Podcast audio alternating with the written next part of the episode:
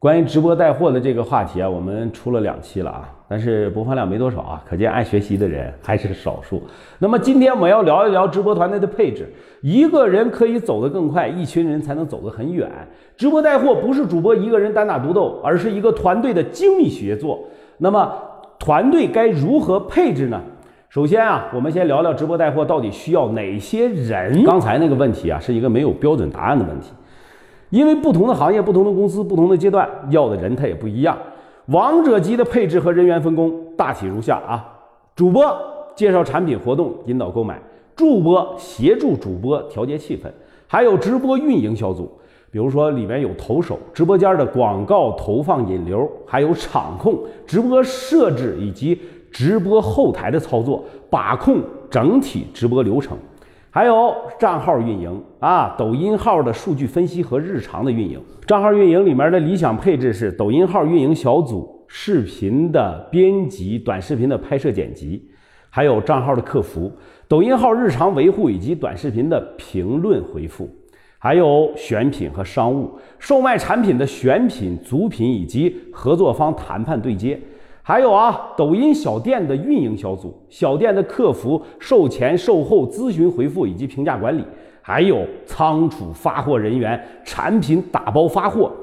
想必你也看出来了啊，以上的很多工作可以一个人干，也可以不干。假如说你一个人可以干买手、运营、场控，那么如果你是一件代发或者是代播，你完全可以不需要仓储人员。如果你不打算靠短视频引流的话，甚至是可以砍掉整个的账号运营小组。所以啊，我们就得出来一个青铜的配置。那么青铜配置也就是最简单的配置啊，就是主播、运营、客服三个人啊，一个懂行的运营。简单的配置一个训练有素的主播，一个懂基本操作的客服，然后青铜配置就谈不上啥科学分工了啊，反正是三个人把所有要做的事儿干完了就行了。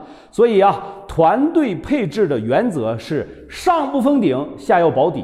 上不封顶是什么呢？直播带货工作千头万绪，每个环节都需要专业的人，都需要不断的迭代优化。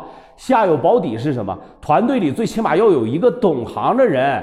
最少要有两三个人一起干。当然了啊，如果你打算一个人干完所有的事儿，那么请收下我的膝盖和祝福啊，祝你能撑过了个三天。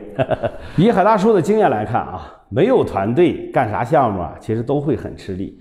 所以啊，如果你们没有团队，自己对这块还没入门，我非常不鼓励你自己干抖音直播带货，更建议你去找一个成熟的直播带货公司，你潜伏进去。拿着别人的钱还偷学着功夫，他不香吗？